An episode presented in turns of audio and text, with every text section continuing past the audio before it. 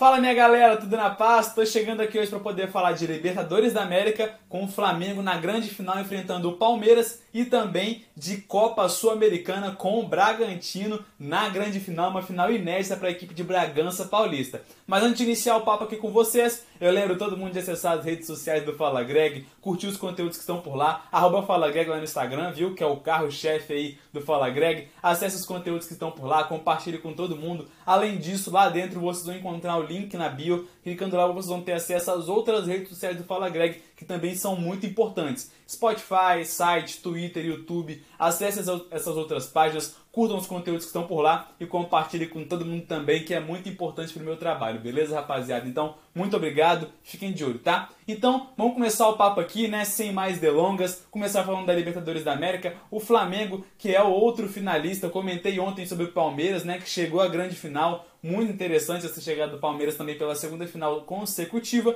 E o Flamengo, que será o adversário, a equipe rubro-negra aí, que será adversária do Palmeiras nessa finalíssima no dia 27 de novembro, lá em Montevideo, no Uruguai, beleza? O Flamengo, então, que deixou pelo caminho o Barcelona do Equador, né, de Guayaquil. E é importante reforçar aqui, pessoal, o caminho trilhado pela equipe rubro-negra de Renato Gaúcho, né? Eles começaram na fase de grupos, obviamente, né? No grupo G, e aí eles passaram por Vélez, Sarsfield, La Calera e LDU. Na sequência, nas oitavas de final, eles deixaram pelo caminho o Defensa e Justiça. Nas quartas, passaram pelo Olímpia. Na semifinal, como a gente viu mais recentemente, deixou pelo caminho a equipe do Barcelona do Equador, né? O Flamengo se impôs bastante dentro do jogo, foi soberano nos dois jogos, né? Tanto na ida quanto na volta, venceu por 2 a 0 os dois confrontos. Então, num agregado aí 4 a 0 e se impôs bastante dentro desse jogo. Enfim, o Flamengo que tem um estilo de jogo já, já característico da equipe, né? Que tem esse estilo de muita imposição, de muito poder ofensivo, de muita chegada, né, pessoal? Troca de passes ali envolventes, porque são atletas que dão muita liga, né? Que se conhecem muito bem dentro das quatro linhas e inclusive essa transição do meio para ataque do Flamengo é uma coisa absurda,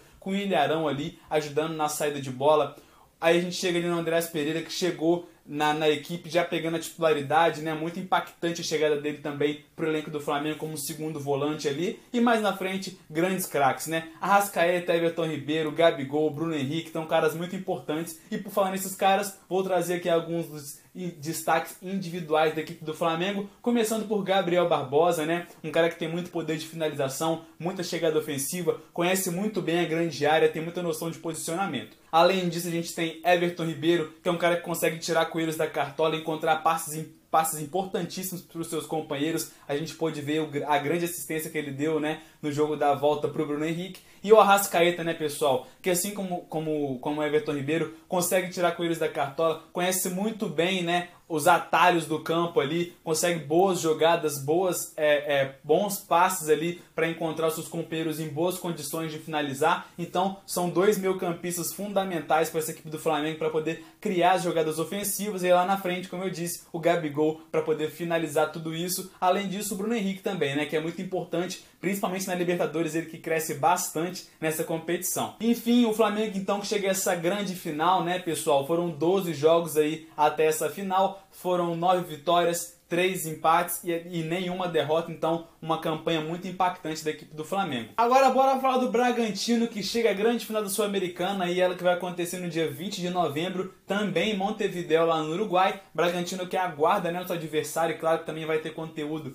sobre o adversário do Bragantino, né? Vamos ver quem vai chegar, Atlético Paranaense ou Penharol. A gente torce para que seja um confronto brasileiro aí, para que o Furacão possa avançar essa grande final para mostrar a soberania brasileira dentro das competições, né? Aqui na América do Sul. O Bragantino que chegou então, né, fez 12 jogos na Copa Sul-Americana, foram 9 vitórias, um empate e duas derrotas. A equipe do Bragantino, então, pessoal, que passou em primeiro lugar do grupo G, passou ali, deixou pelo caminho, né? O Emelec, o Tadjeres e o Tolima. Já nas oitavas de final, passou pelo Del Valle, um confronto muito duro. Nas quartas de final, deixou pelo caminho a equipe do Rosário Central. E já na semifinal, como a gente pôde ver mais recentemente aí, deixou pelo caminho a equipe do Libertad do Paraguai. Então, Bragantino mais uma equipe brasileira e agora na final da Sul-Americana, uma final inédita, muito importante, muito impactante. Essa equipe de Maurício Barbieri, né, pessoal, que tem um estilo de jogo muito propositivo também, muito ofensivo, muito intenso, muito agressivo, né? E tudo isso junto com jovens atletas que conseguem propor, impor essa intensidade dentro de campo. Então isso é fundamental. Uma equipe que tem como essa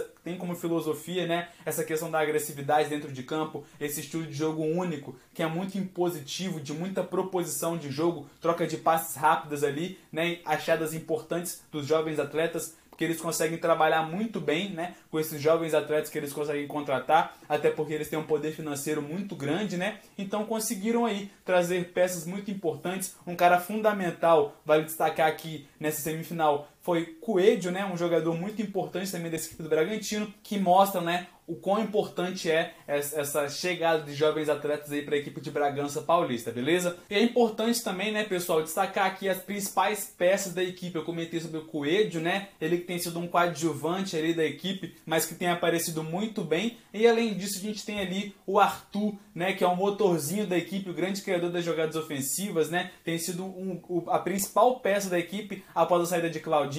Além disso, a gente tem ali o Ítalo, que é um cara que tem muita presença diária, um legítimo camisa 9, né? Conhece muito bem ali as quatro linhas, sabe se posicionar muito bem, um cara que consegue finalizar muito bem as jogadas também, até porque com a noção de posicionamento que ele tem, ele consegue encontrar caminhos para poder encontrar também o gol. E além disso, tem o Léo Ortiz, né, pessoal, que é um cara forte fisicamente, tem muita imposição ali para chegadas ofensivas e também na, na, no sistema defensivo da equipe do Bragantino, né? Então, um cara muito importante que gera muito impacto ali para dar mais consistência à defesa do Bragantino, beleza? Então, no mais é isso. Flamengo classificado para a final, Bragantino classificado para a final, duas equipes brasileiras aí. E agora nos resta aguardar então, né, pessoal, por essa outra semifinal entre Atlético Paranaense e Penharol para saber qual equipe vai chegar à grande final, qual equipe irá enfrentar o Bragantino, beleza? Então é isso. Final da Libertadores da América no dia 27 de novembro. Final da Copa Sul-Americana no dia 20 de novembro. Ambos, ambos os confrontos lá em Montevideo, no Uruguai, beleza? Fiquem ligados no Fala Greg que tem muita coisa por vir ainda, rapaziada. Um forte abraço e até a próxima.